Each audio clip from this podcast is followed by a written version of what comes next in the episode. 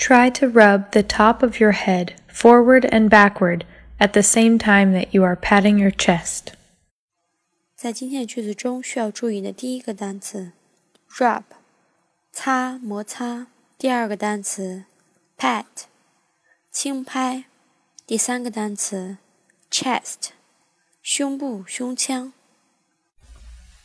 Try to rub the top of your head forward and backward at the same time that you are patting your chest.